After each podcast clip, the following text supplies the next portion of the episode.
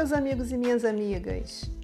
Sejam bem-vindos ao podcast Direito Civil 5.0.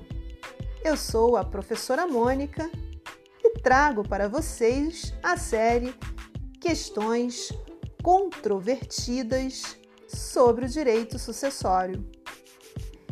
E no episódio de hoje, vamos discutir a posição do companheiro no rol dos herdeiros necessários ou no rol dos herdeiros facultativos.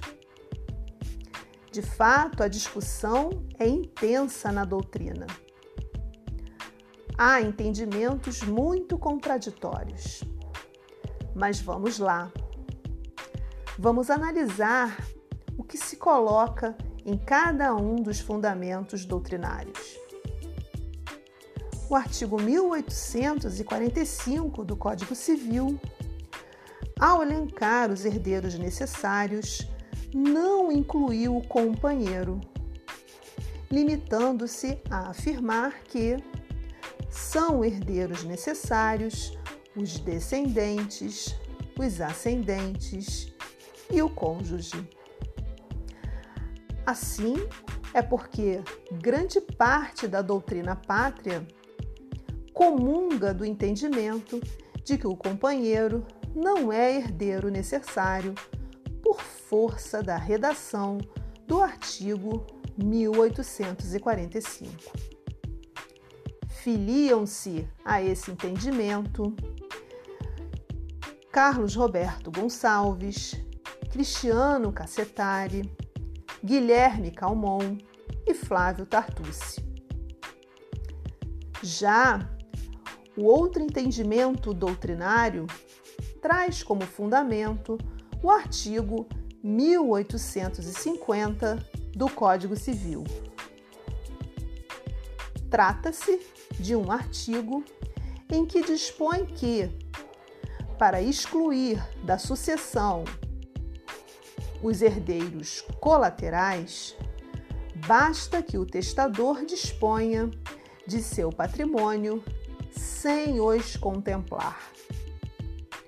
Ora, senhores, se o companheiro fosse herdeiro facultativo, também poderia ser afastado da sucessão por testamento. Mas o artigo 1850 não o mencionou. Desta forma, a professora Maria Berenice Dias, o professor Luiz Paulo Vieira de Carvalho, Cristiano Chaves de Farias, Nelson Rosenwald, entendem que, por uma interpretação a contrário senso da regra estabelecida no artigo 1850, deve o companheiro ser considerado herdeiro necessário. Essa corrente doutrinária ganha força em razão da própria decisão do STF proferida no recurso extraordinário 878-694 de Minas Gerais, trazendo a ideia em que o companheiro deve ter um tratamento sucessório isonômico ao lado do cônjuge.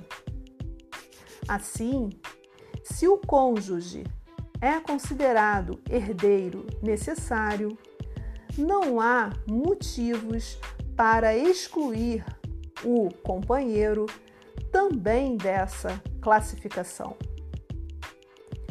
Até porque a própria Constituição quer estabelecer um tratamento igualitário entre as diversas espécies de família que estão consagradas no artigo 226 da Constituição. E entre elas está a família oriunda da união estável. Vamos acompanhar as novas decisões judiciais e a evolução da doutrina, para saber se essa corrente majoritária pode modificar de posição. Bom, meus amigos, chegamos ao final de mais um episódio da série Questões Controvertidas sobre o Direito Sucessório. Grande abraço e nos encontramos no próximo episódio.